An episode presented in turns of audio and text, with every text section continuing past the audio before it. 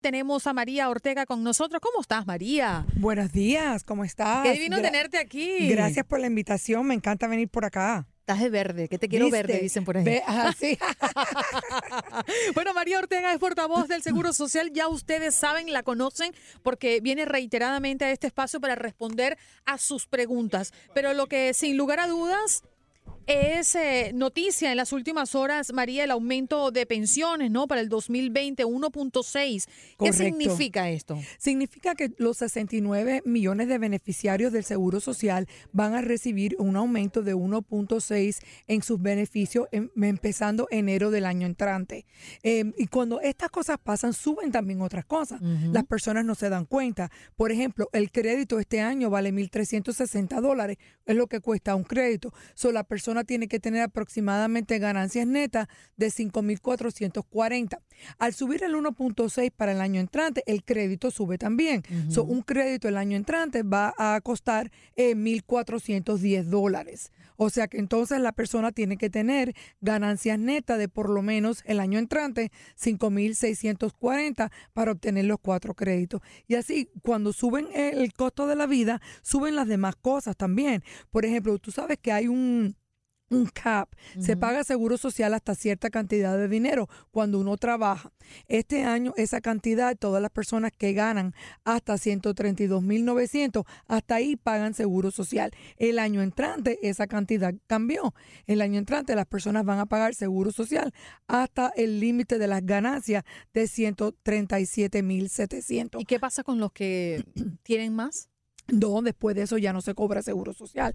Hay un mm, cap. Por eso mm. seguro social eh, sabe más o menos lo que se paga. Por ejemplo, el año que viene, la, las, el averaje en la nación del, del, cheque de jubilación va a ser como unos 1.500 dólares, 1.503 dólares. Este año, este año no, este año era como 1.400 y pico. Al subir, pues sube esas cosas también, como la cantidad máxima que se paga en la nación sin considerar otras cosas, es como en este momento es como unos 2.800 y pico. El año que viene es como unos 3.000 dólares. O sea que hay, todas las cosas cambian debido al incremento del 1.6. Quiero recordarle a la audiencia que estamos conversando con María Ortega, portavoz del Seguro Social. Estamos abordando esto que es lo más reciente en la información relacionada con el Seguro Social, el aumento de pensiones para el 2020. Pero si usted tiene otra pregunta en relación al Seguro Social, pues María es la indicada para responderle esa pregunta. Ya vamos a ir con unas preguntas que también nos han hecho a través de las redes sociales, pero sigo con este tema. Me gusta ver las cosas eh, en estos términos a veces en blanco y negro. ¿Qué es lo positivo y qué es lo negativo que tiene esta noticia? Bueno, positivo es que por supuesto las personas van a recibir más dinero. Eso es muy positivo. Eh, lo que puede ser negativo, que en realidad no es como no es negativo, es que otras cosas también suben, eh, como, el, eh, como el crédito, eh, ese tipo de cosas también sube, pero por lo general todo es positivo. es positivo que las personas que van a jubilarse van a recibir, pueden trabajar hasta cierta cantidad de dinero. Este año es 17.640, pero el año pasado esas personas de entre 62 y 66 pueden ganar 18.240. So sube eso también, que le da a, las personas oportunidad de ganar un poco más. So en realidad yo diría que overall, o sea, sobre todo es algo positivo. Porque María, ya he escuchado después de reacciones con referencia a esta noticia, la gente dice, ah, no, pero 1.6, eso no es nada, pero explícanos un poco qué ocurre cuando el tiempo pasa, cuando todo se acumula y cuando siempre es un más y no un menos. Exactamente. Es muy importante, eh, tal vez eh, eh, estos se hacen estudios y basado en estos estudios es que nosotros determinamos la cantidad que se va a subir al beneficiario y hay que mirarlo de una manera positiva. El año pasado fue un poco más, fue un 2.8%, pero dos años anteriores no hubo aumento. Ah, so eso es peor a no tener ninguno. entonces siempre es algo positivo y recuérdense que aunque sea un poco de aumento, si usted continúa trabajando, va a ser más. Eh, y cuando se, es compounded. Y si hay cualquier otro tipo de aumento, es sobre esta nueva cantidad. O sea que por lo menos es un aumento.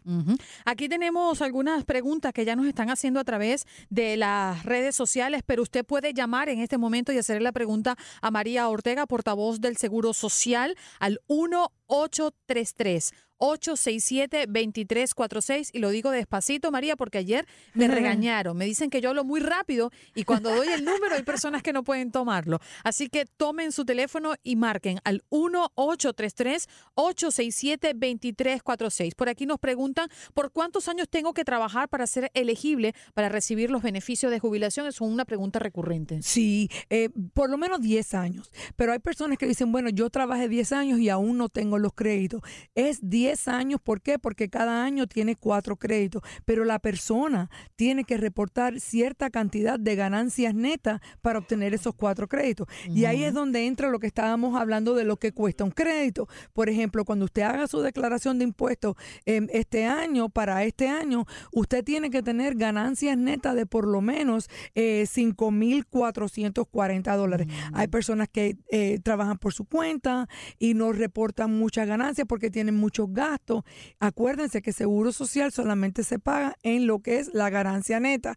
O sea que si usted ganó 100 mil dólares, pero reportó 95 mil 900 de gasto, entonces lo que usted está pagando seguro social es la diferencia y eso no le daría ni los cuatro créditos. So, si usted contribuye el mínimo para ganar los cuatro créditos cada año, es 10 años. María, y si las personas no están enlazadas eh, con una empresa, eh, porque lo tuvieron o lo hicieron durante muchísimos años. Es decir, yo hoy trabajo en Univision y porto al Seguro Social. El día de mañana no tengo trabajo y estoy en stand-by buscando. ¿Yo puedo reportar durante esos días, esos meses que no estoy trabajando para una empresa? No, tú puedes reportar si tú haces algún tipo de trabajo por tu cuenta. Por mm. ejemplo, tú no estás trabajando para una empresa, pero tú te llamó el Canal X y tú vas y haces un trabajo para el Canal X y después te llamó el radio tal y vas allá.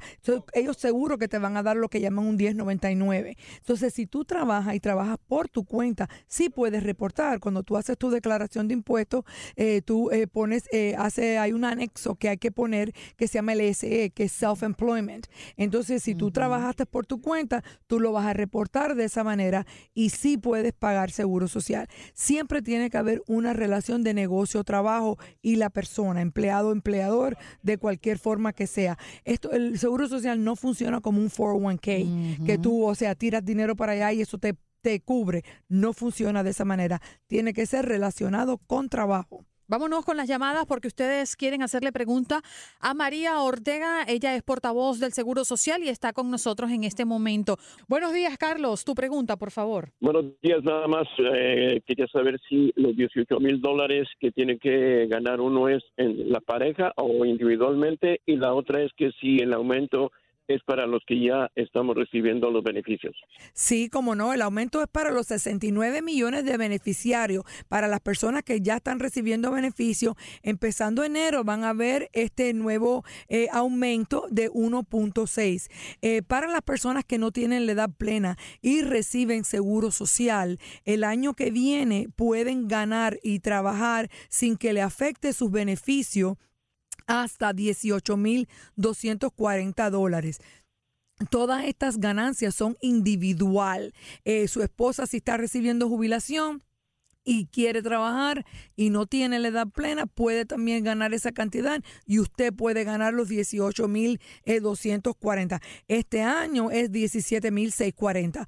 O sea que, pero el año entrante va, subió un poco más. Pero todas estas ganancias, todo lo que tiene que ver con seguro social, aunque usted haga su declaración de impuestos como pareja, es individual. Bien, voy con el otro, Carlos. Carlos, buenas, ¿cómo estás tú? Adelante con tu pregunta desde Houston. Hola, Carlos. Ah, sí, una, bueno, dos preguntas. La primera, ¿hay una diferencia del cheque cuando se retira uno el, hecho de que una persona gane, por ejemplo, 50 mil, la otra gane 100 mil dólares? Por supuesto, porque después que las personas tienen eh, ya los créditos, o sea, los 10 años de trabajo aproximadamente, ya tienen el derecho a jubilación. Lo que determina la cantidad que la persona va a recibir mensualmente es el aporte, eh, ya que Seguro Social mira los 35 años más altos de sus contribuciones para hacer el cómputo de jubilación.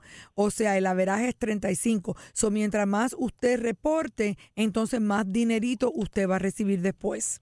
Bien, vámonos con Leo desde Indiana. Ah, tienes otra pregunta, Carlos. Perdóname.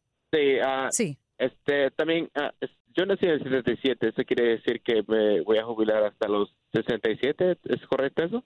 Sí, es correcto. Todas las personas que nacieron después de 1960, la jubilación plena es 67 años. Eso no quiere decir que tú no tengas la, oportunidad. Eh, porque salió la ley de esa manera. Eh, las personas dentro del 43 y 54, digamos, la edad plena es 66. Eso no quiere decir que usted no tenga el, el derecho de hacerlo tan pronto como los 62 años, claro, con una reducción. Menos mal que María siempre viene con un poquito de tiempo porque las líneas se llenan tanto que siempre extendemos este segmento. María, te abrazo y te agradezco enormemente. Un placer. María Ortega, portavoz del Seguro Social, aquí con nosotros respondiendo a sus preguntas.